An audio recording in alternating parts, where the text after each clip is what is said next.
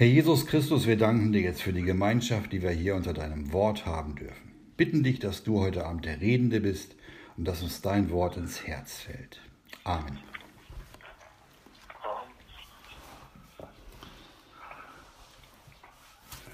Ja, es geht heute um Treue und wir lesen da im Lukas Evangelium Kapitel 16 den Vers 10 und im Laufe des Abends dann auch noch ein paar Verse weiter. Aber erstmal fangen wir mit dem Vers 10 an. Da heißt es, wer im geringsten treu ist, ist auch in vielem treu.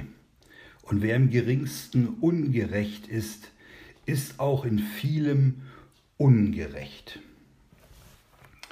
Ja, wir haben das Wort Gottes sicherlich schon alle mehrfach gelesen oder gehört. Was meint der Herr Jesus damit? Wir lesen hier von treu auf der einen Seite und von ungerecht auf der anderen Seite. Es geht um Treue.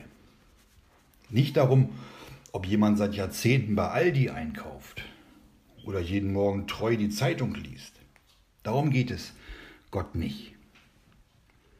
Müssen wir mal klären, was Gott als treu ansieht. In Galater 5, müssen wir nicht aufschlagen, da lesen wir von Treue. Nämlich davon, dass Treue eine der Früchte des Geistes ist. Und da wollen wir auf uns selbst sehen und nicht auf den anderen.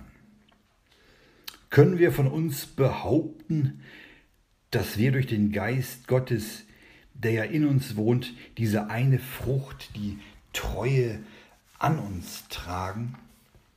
Wir müssen das mal wie so einen Baum sehen. Ein Baum, der wächst und irgendwann, da sollte er Früchte tragen. Und diese Früchte, die kann man sehen. Die können die anderen erkennen.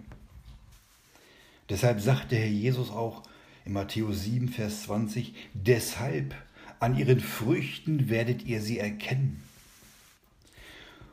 Und die Früchte lassen auch erkennen, wie es um den Baum steht. Es ist wichtig, ob er genug Wasser kriegt und genug Licht. Wie also sieht es bei uns aus? Ist die Frucht der Treue zu erkennen? Und jetzt nicht auf die anderen sehen, sondern zuerst bei uns selbst. Sind da Früchte des Geistes? Da müssen wir uns alle vor Gott prüfen. Doch heute soll es nur um die eine Frucht, nämlich die Treue gehen. In 1. Korinther 1, Vers 9 lesen wir, lese ich vor, dass Gott treu ist, durch welchen wir berufen worden sind in die Gemeinschaft seines Sohnes Jesus Christus, unseres Herrn. Die Treue selbst ist ein Ausdruck der Liebe. Sie ist ein Wesenszug Gottes, der uns immer treu ist. Wir haben es eben gelesen. Gott, der doch die Liebe ist, ist treu. Und so sollten auch wir, ja, die wir als Kinder Gottes dem Herrn Jesus angehören und ihm ähnlicher werden, so wie er treu sein. Wir jetzt mal den ersten Korintherbrief auf. Da wollen wir zusammen mal nachlesen, was der Paulus den Korinthern über die Treue schreibt. Er hat es den Korinthern geschrieben, aber dieses Wort, das gilt natürlich auch uns. 1. Korinther Kapitel 4 lesen wir die Verse 1 und 2. Da steht, dafür halte man uns, für Diener Christi und Verwalter der Geheimnisse Gottes. Übrigens sucht man hier an den Verwaltern, dass einer treu erfunden werde. Ja, das haben wir jetzt gelesen. Als Diener Christi und Verwalter der Geheimnisse Gottes sollen wir gehalten werden. Das ist zum einen natürlich für die Gläubigen innerhalb der Korintherversammlung geschrieben, also auch für uns. Und zum anderen gilt es auch für die Außenstehenden, die uns für Diener Christi halten sollen. Denen sollen wir doch in der Welt wie Lichter erscheinen. Philippa 2, Vers 15. Verwalter der Geheimnisse Gottes steht da. Das ist Christus in uns. Das können wir in Kolosser 1 ab Vers 26 mal zusammen lesen. Das Geheimnis Gottes steht da, das ist Christus in uns. Da heißt es im Vers 26, Kolosser 1, das Geheimnis, welches von den Zeitaltern und von den Geschlechtern her verborgen war, jetzt aber seinen Heiligen, wir, geoffenbart worden ist, denen Gott kundtun wollte, welches der Reichtum der Herrlichkeit dieses Geheimnisses sei unter den Nationen, welches ist Christus in euch, die Hoffnung der Herrlichkeit. Dieses Geheimnis und auch viele andere haben wir treu zu verwalten, es weitersagen, damit sein Leib vollständig wird, damit die Vollzahl der Nationen endlich erreicht wird und der Herr Jesus kommen kann, um uns seine Braut zu holen. Wie hieß es nochmal in 1. Korinther 4, Vers 1 und 2? Dafür halte man uns für Diener Christi und Verwalter der Geheimnisse Gottes. Übrigens sucht man hier an den Verwaltern, dass einer treu erfunden werde. Sind wir treu? Gehören wir dazu den treuen Verwaltern? Es gibt für uns allerhand, was wir treu zu verwalten haben, auch irdisches. Da ist zum Beispiel unsere Zeit. Nehmen wir uns Zeit für unseren Heiland, für den, der für uns gelitten hat, der uns erlöst hat, der für unsere Sünden die Strafe auf sich genommen hat und der für uns in den Tod gegangen ist. Nehmen wir uns die Zeit, um ihm zu danken. Wie beginnen wir unseren Tag? Nehmen wir uns Zeit, um die Stunden unserer Versammlung zu besuchen. Nehmen wir uns Zeit, um für die Geschwister und auch für uns zu beten? Haben wir vergessen, dass wir nicht mehr uns selbst gehören, sondern dem Herrn Jesus? Wir sind doch Bluterkaufte und können doch nicht einfach, nicht einfach machen, was wir wollen. Womöglich wollen wir noch in unserem Eigenwillen und auf unseren eigenen Wegen Gesegnete sein. Das geht doch nicht. Sind wir treu mit dem, was wir haben? Wie planen wir unsere Zeit? Müssen wir uns alle mal selbst fragen. Und wie sieht es aus mit unserer Kraft? Sind wir da treue Verwalter? Wenn nach dem Arbeitstag noch Kraft da ist, fangen wir dann an, unseren Gelüsten und Sünden nachzugehen? Gehen wir in die Welt und treiben Dinge, die unnötig sind, die fremd sind, Dinge, die sich für Kinder Gottes nicht gehören? Die erretteten Gläubigen, die können sich doch nicht den Gottlosen gleich machen. Wir sind doch aus der Welt, aus dem, ja, aus dem geistlichen Ägypten herausgeführt worden. Und doch kehren so viele Gläubige um und suchen ihre Freude und Anerkennung in der Welt. Gehören wir zu solchen, die ihre Kraft vertrödeln, denen es egal ist und das Reden Gottes einfach ignorieren? Sind wir treu mit dem, was wir haben? Es kann auch um Finanzen gehen.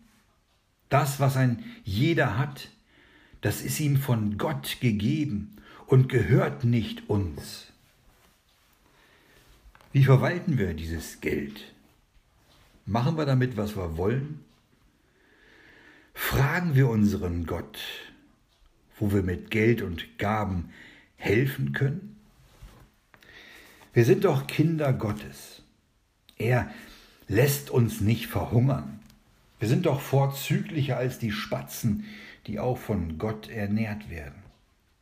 Und wenn wir das Geld für etwas spenden, um dem Bruder zu helfen, der in Not geraten ist, dann haben wir es für den Herrn Jesus getan? Können wir aufschlagen, Matthäus 25, Vers 45. Matthäus 25, 45, da heißt es, Wahrlich, ich sage euch, insofern ihr es einem dieser Geringsten nicht getan habt, habt ihr es auch mir nicht getan. Wenn wir unser Geld nach seinem Willen verwalten, es den Hilfsbedürftigen geben oder es für Missionszwecke ausgeben oder wenn Geld in der Versammlung benötigt wird, dann gib. Unser Gott wird es uns erstatten. Das sind nur die geringen Dinge, unsere Zeit, unsere Kraft oder unsere Gaben. Es sind Dinge, die für ein Kind Gottes leicht zu erbringen sind. Das sind keine übermäßigen Lasten, die wir nicht tragen können. Seine Last ist doch leicht und sein Joch ist sanft. Lesen wir noch unseren Text nochmal in Lukas 16. Wer im geringsten treu ist, ist auch in vielem treu. Und wer im geringsten ungerecht ist, ist auch in vielem ungerecht. Im geringsten treu zu sein, das ist, das ist die Voraussetzung und auch um, um ja in vielem treu zu sein, auch über weniges. Gott sieht es und er erkennt es an. Und was wir nicht können, das können wir nicht. Und das müssen wir auch nicht. Aber wenn wir doch können und wir tun es nicht, dann ist es Sünde, weil wir nicht ehrlich sind. Wir sind in Lüge, belügen uns und andere, aber Gott sieht, wo wir nicht wollen. Denn es steht geschrieben, dass Gott das Verborgene der Finsternis ans Licht bringen und die Ratschläge der Herzen offenbaren wird. 1. Korinther 4, Vers 5. Sind wir treu im geringsten und dadurch in vielem treu? Oder sind wir im geringsten ungerecht und dadurch in vielem ungerecht? Ist diese Frucht des Geistes, die Treue bei uns zu finden? Ist die Treue bei uns wie eine Richtschnur für unseren Wandel? Und drückt unsere Treue ja die Liebe und die Dankbarkeit gegenüber unserem Herrn aus? Treu in den geringsten Dingen, das sind die Dinge, die wir tun können. Das sind auch irdische Dinge, die wir eben schon erwähnt haben. Es ist unsere Zeit und Kraft und unsere Gaben für andere. Es sind Dinge, die wir treu verwalten sollen. Und das sollen wir so tun, als ob es sich um fremdes Eigentum handelt. Dürfen das nicht außer Acht lassen, dass wir uns nicht mehr selbst gehören. Und auch das anvertraute Gut gehört uns nicht. Wir haben diese anvertrauten Güter, also das Geringste, als fremdes Gut zu verwalten. Und somit haben die irdischen Güter nur den Wert für uns, dass wir uns auf unserem Weg durch diese Wüste ja unsere leiblichen Bedürfnisse erfüllen können. Essen, Trinken, Dach über dem Kopf, Bekleidung. Es heißt doch, dass unser Vater weiß, was wir bedürfen. Gott sorgt für uns. Und er hat es uns zugesagt, dass dies alles uns hinzugefügt wird. Matthäus 6,33 steht das. Aber wenn wir anfangen, in diesen geringen Dingen untreu zu sein, wie wollen wir dann in vielem, auch in größeren Dingen treu sein? Das ist gar nicht möglich. Sobald wir damit anfangen, das anvertraute fremde Gut ungerecht zu verwalten, ja, es womöglich als unser persönliches Eigentum betrachten, oder wenn wir anfangen, das Geld zu lieben, dann sind wir ungerechte Verwalter. Und dann begeben wir uns selbst in, in große Gefahr. Der Paulus warnt uns im 1. Timotheusbrief 6, Vers 10, da warnt er uns vor der Geldliebe. 1. Timotheus 6, Vers 10 heißt es,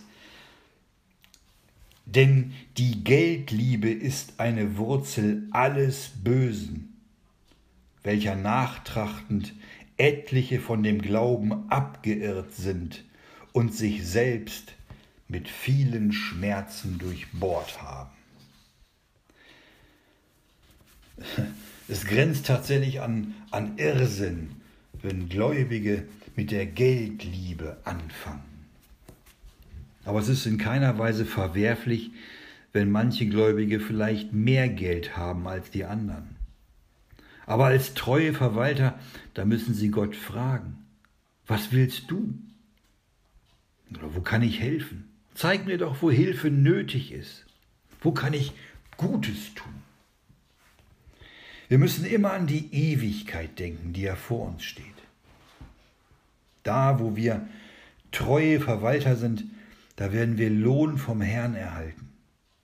Und laut Galater 6, Vers 9 sollen wir im Gutes tun nicht müde werden, denn zu seiner Zeit werden wir ernten, wenn wir nicht ermatten.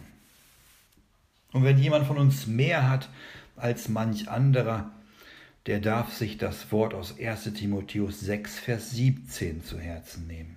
Können wir mal aufschlagen. 1 Timotheus 6, Vers 17. Da heißt es, den Reichen in dem gegenwärtigen Zeitlauf gebiete, nicht hochmütig zu sein, noch auf die Ungewissheit des Reichtums Hoffnung zu setzen, sondern auf Gott, der uns alles reichlich darreicht zum Genuss, Gutes zu tun, reich zu sein in guten Werken, freigebig zu sein, mitteilsam, indem sie sich selbst eine gute Grundlage auf die Zukunft sammeln, auf dass sie das wirkliche Leben ergreifen. Tja, wenn man das liest, dann ist es doch eigentlich ganz einfach zu wissen, was zu tun ist. Dann bestätigt sich auch die treue Verwaltung, nämlich durch die Liebe. Die Liebe zu Gott und die Liebe zu den Geschwistern.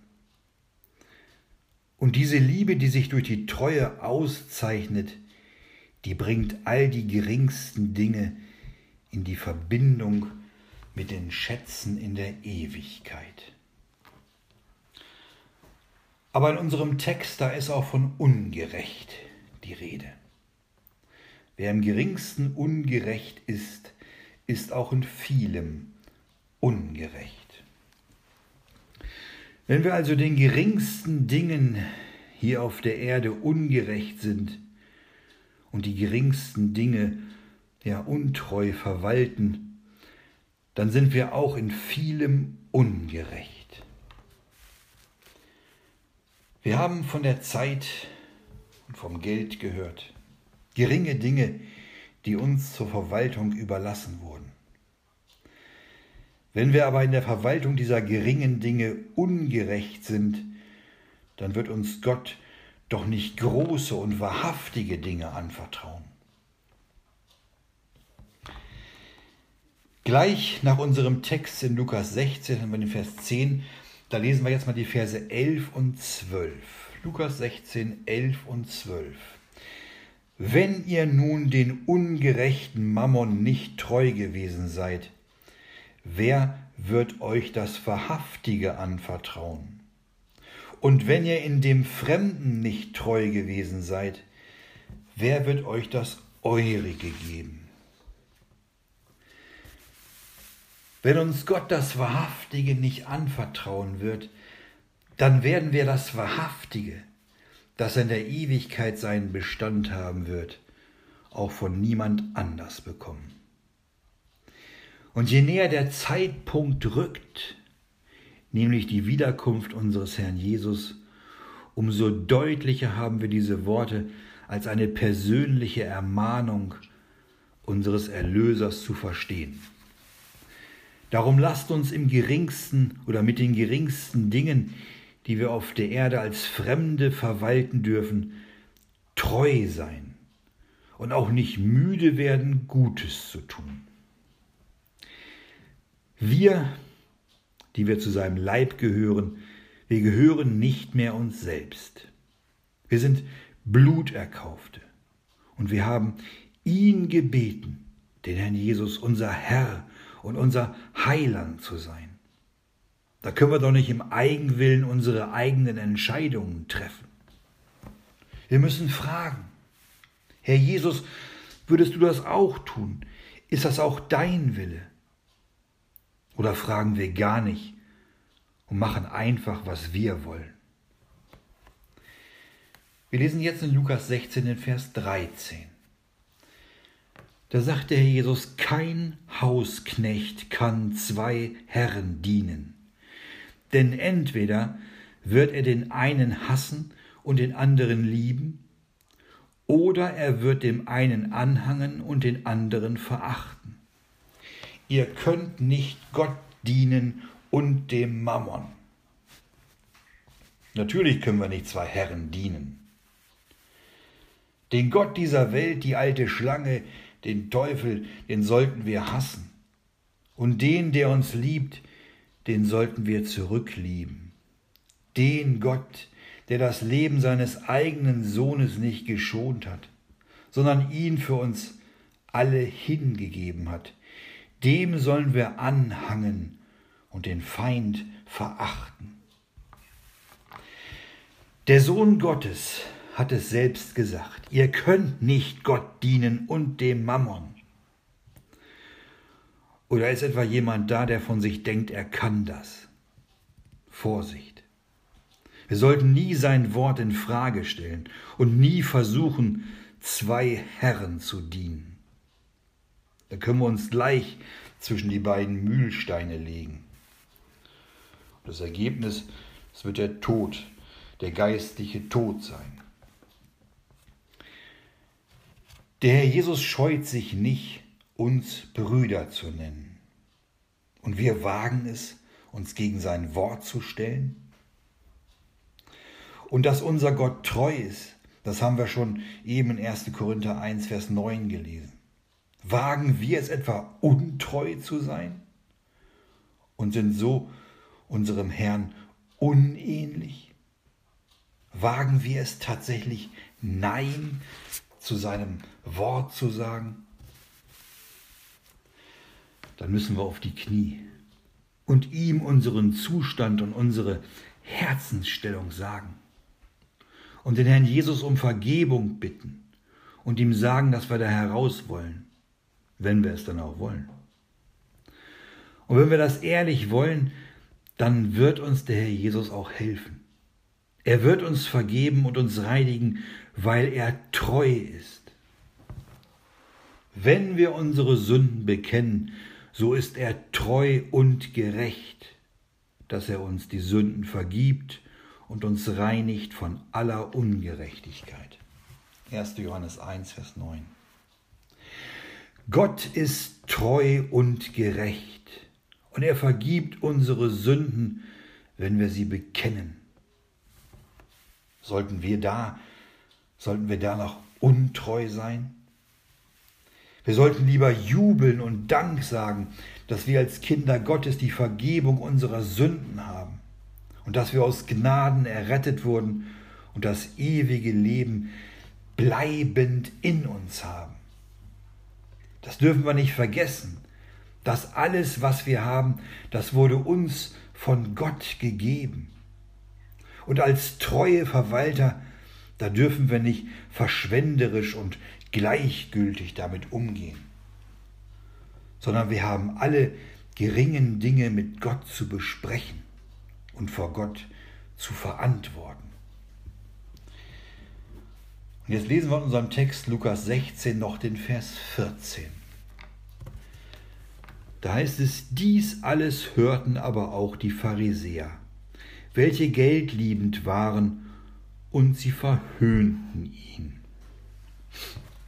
Ja, da könnten wir jetzt sagen, ja, typisch, typisch diese Pharisäer. Aber wenn wir ungerecht sind und untreue Verwalter sind, dann lieben wir womöglich auch das Geld. Dann sind wir auch geldliebend, so wie diese Pharisäer. Dann machen wir uns auch, so wie die Pharisäer, über den Herrn Jesus und sein Wort lustig. und durch unsere Taten verspotten und verhöhnen wir unseren Herrn und nehmen ihn nicht ernst, genauso wie die Pharisäer. Darum müssen wir in den geringen Dingen treu sein und dürfen mit dem anvertrauten Gut nicht einfach nach unseren Gelüsten entscheiden. Verlangt Gott denn etwa Unmögliches, Unmögliches von uns, wenn er Treue erwartet? Treue ist doch das Ergebnis der Liebe zu unserem Herrn, der uns zuerst geliebt hat. Ist es denn wirklich so schwer, als geliebtes Kind Gottes treu zu sein? Der Herr Jesus ist es doch ein Beispiel gewesen. Ist nicht der Herr Jesus auch ein treuer Verwalter gewesen? Durch seinen Dienst hier auf der Erde wurden wir doch nach und nach diese Geheimnisse Gottes offenbart. Wir dürfen es im Neuen Testament an so vielen Stellen nachlesen. So viele Geheimnisse werden uns dort ja durch sein Wort offenbart. Und die Treuen, das sind Geheimnisträger. Das sind solche, denen es Gott offenbart. Wenn wir das Wort Geheimnis im Wort Gottes suchen, dann finden wir die Geheimnisse erklärt niedergeschrieben können da lesen vom Geheimnis des Leibes Christi, vom Geheimnis Gottes zur Verherrlichung Christi und vom Geheimnis Christi unter den Nationen und auch vom Geheimnis des Evangeliums, vom Geheimnis der Versammlung als das Weib und vom Geheimnis seines Willens, vom Geheimnis der Ankunft des Herrn und vom Geheimnis des Glaubens und der Gottseligkeit. Diese Geheimnisse wurden uns alle offenbart. Wir sind doch Kinder Gottes. Und warum sollte unser Vater vor uns Geheimnisse haben? Er möchte doch, dass wir voller Vorfreude sind, weil uns die Vorfreude hilft und uns wach hält. Es ist doch Gottes Liebe und, und sein Mitgefühl für uns, dass er sich um uns bemüht, uns nachgeht, uns ermuntert und ermahnt und, und auch zurechtweist. Und wenn wir im Alten Testament von Israel lesen, ja, sag mal, wie störrisch und eigenwillig die oftmals waren und immer wieder taten, was böse in den Augen Jehovas war, so war es doch immer wieder der treue und gütige Gott, der letztlich half und seine Liebe immer wieder bewiesen hat.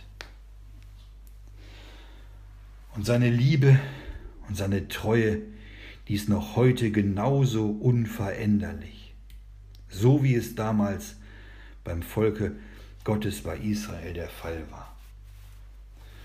Unser Gott sorgt sich um uns auch in unserem täglichen Leben. Und seine Führungen und Zulassungen, die tragen zu unserer Erziehung bei, damit wir wachsen an der Erkenntnis unseres Herrn Jesus Christus. Und seine Liebe, die möchte er uns mehr und mehr geben und uns mehr und mehr in sein Bild verwandeln. Das geht aber nur, wenn wir das auch wollen und treu sind. Ein, ein Vater, ein Vater auf der Erde, der lebt, der sein Kind erzieht, der will doch auch nur eins, nämlich dass sein Kind lernt, sich richtig zu verhalten, dass sein Kind weiß, was es darf und was es nicht darf. Und sollte Gott, der ja unser Vater geworden ist, hier etwa anders sein und anders handeln? Im Alten und im Neuen Testament, da finden wir so viele Beispiele dafür, wie Gott die Menschen anleitet und erzieht. Und er hat sich bis heute nicht verändert. Er ist derselbe.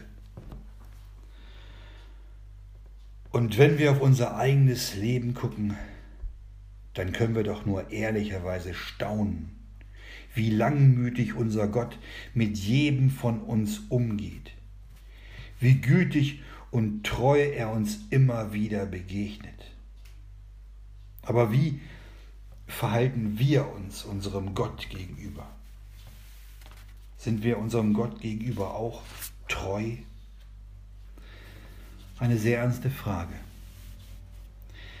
Wenn wir in den geringsten Dingen treu sind, dann hält Gott viel größere Dinge für uns bereit. Ist es uns eigentlich bewusst, was für ein Vorrecht wir genießen, uns mit anderen Gläubigen zu versammeln, gemeinsam das Brot zu brechen, dass wir gemeinsam beten dürfen und zum gegenseitigen Erbauen und Ermahnen zusammenkommen dürfen? Das ist nicht selbstverständlich. Das haben wir unserem treuen Herrn Jesus zu verdanken. Und erkennen wir in unserem Versammeltsein die treue Sorge unseres himmlischen Vaters um das Wohl unserer Seelen? Und jedes Wort Gottes, das wir hören und das wir mit nach Hause nehmen, das tut unserer Seele wohl. Sein Wort dient uns dazu, uns immer mehr mit der Erkenntnis seines Willens zu erfüllen und uns zu einem treuen und würdigen Wandel anzuhalten. Genauso wie ein Vater mit seinem Kind redet. In Matthäus 25, 40 lese ich vor, da heißt es, der Himmel und die Erde werden vergehen, meine Worte aber sollen nicht vergehen. Sein Wort wird immer sein, und es war auch schon im Anfang. Sind wir treu, wenn es darum geht, sein Wort zu lesen oder zu hören? Und wie sieht uns unser Herr? Lieben wir den Herrn Jesus? Wer mich nicht liebt, hält meine Worte nicht. Johannes 14, Vers 24. Da kann weder von Liebe oder von Treue überhaupt keine Rede sein. Wenn die Liebe zum Herrn fehlt, dann hält man auch seine Worte nicht. Das ist natürlich, das ist unmöglich treu. Und die Treue, die steht also in direkter Beziehung zur Liebe. Unser lebendiger Gott, der hat uns in seiner Liebe und Sorge zu uns sein Wort in die Hand gegeben. Wie lieb haben wir sein Wort, die Bibel. Und das Wort ward Fleisch und wohnte unter uns. Johannes 1, 14. Der Herr Jesus ist das Wort und er erwartet unsere Treue und unsere Liebe. Und wie enttäuschend, wie enttäuschend muss es für unseren Herrn sein, wenn wir ihn, wenn wir sein Wort verschmähen und lieber zum Fußballspielen gehen oder uns freiwillig andere Lasten und Bürden auflegen. Suchen wir etwa nach Ausreden, so wie die Geladenen in Lukas 14, die sich alle ohne Ausnahme entschuldigten?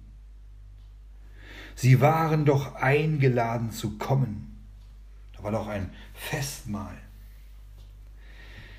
Sind wir etwa den Verlorenen gleich und suchen nach Gründen, um nicht zu den Stunden der Versammlung zu kommen? Sind wir so unwissend über Gott und so untreu und ist uns seine Einladung zu kommen in die Stunden der Versammlung so unwichtig?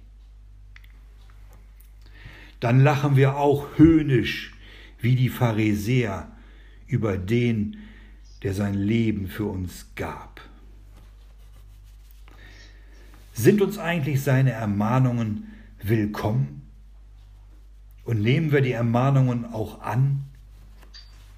Es sind doch alles Bemühungen unseres treuen Gottes um uns. Die Augen unseres Gottes sind gerichtet auf die Treuen im Lande. Das steht so im Psalm 101, Vers 6. Und gerade im Alten Testament, da lesen wir immer wieder, wie sein Volk untreu wurde. Und zwar untreu gegen Jehova. Und wir müssen doch aus den alten Schriften lernen und erkennen, dass durch Untreue dem widerspenstigen Volk Gottes in der Wüste, dass wir denen in so vielen Dingen gleich sind. Aber das berechtigt uns nicht dazu, es denen in der Wüste gleich zu tun. Wir, wir haben das vollständige geschriebene Wort Gottes und den Heiligen Geist haben wir auch bekommen. Doch trotzdem sind viele untreu. Untreue ist Sünde und jede Sünde gebiert den Tod. Der rechtmäßige Lohn unserer Sünde ist der Tod. Und wer das anerkennt, der hat wahrhaftig keinen Grund mehr untreu zu sein, sondern über das, was wir stattdessen bekommen haben, treu und auch dankbar zu sein. Wenn Gott uns nicht geholfen hätte, wo wären wir dann? Wer im geringsten treu ist, ist auch um vielen treu. Wer im geringsten ungerecht ist, ist auch in vielem ungerecht. Ob wir nun im geringsten treu oder im geringsten ungerecht sind, es äußert sich in unserem Wandel, der an den Früchten zu erkennen ist. Lasst uns da, wo wir untreu geworden sind, umkehren zu unserem Herrn. Und all die Dinge, die uns daran hindern, treu zu sein, die sollen wir vor Gott ausbreiten und dem Herrn Jesus sagen und ihn um Vergebung bitten. Und das, was uns abhält, treu zu sein, das müssen wir sein lassen. Das ist der einzige und richtige Weg, um wieder treu werden zu können. Sinnesänderung ist nötig, um wieder näher beim Herrn Jesus zu sein. Unser Herr Jesus ist treu und niemals wird er uns allein lassen oder uns gegenüber untreu sein. Wir sind seine Bluterkauften, der Leib des Christus, die Braut des Lammes. Und er ist unser Bräutigam. Und niemals wird er uns verlassen oder allein lassen. Denn er ist der Treue und der Wahrhaftige. Es hatte mal ein Soldat einem anderen Soldaten das Leben gerettet. Das waren beides gottlose Männer. Aber bis zum Tode des einen war er seinem Retter, diesem anderen Soldaten, dankbar. Und jedes Jahr an dem Tag seiner Rettung, da rief er den anderen Soldaten an und dankte ihm.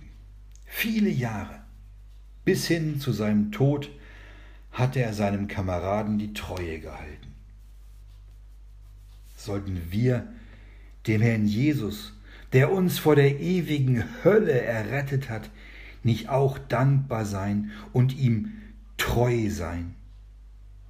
Das dürfte doch mehr als recht sein. Und wenn wir untreu sind, er bleibt treu, denn er kann sich selbst nicht verleugnen. Steht in 2 Timotheus 2, Vers 13. Wenn wir untreu sind, er bleibt treu, denn er kann sich selbst nicht verleugnen. Gott kann nicht anders als treu sein. Lasst uns den Herrn Jesus ein Beispiel für uns sein, weil er wirklich treu ist. Amen.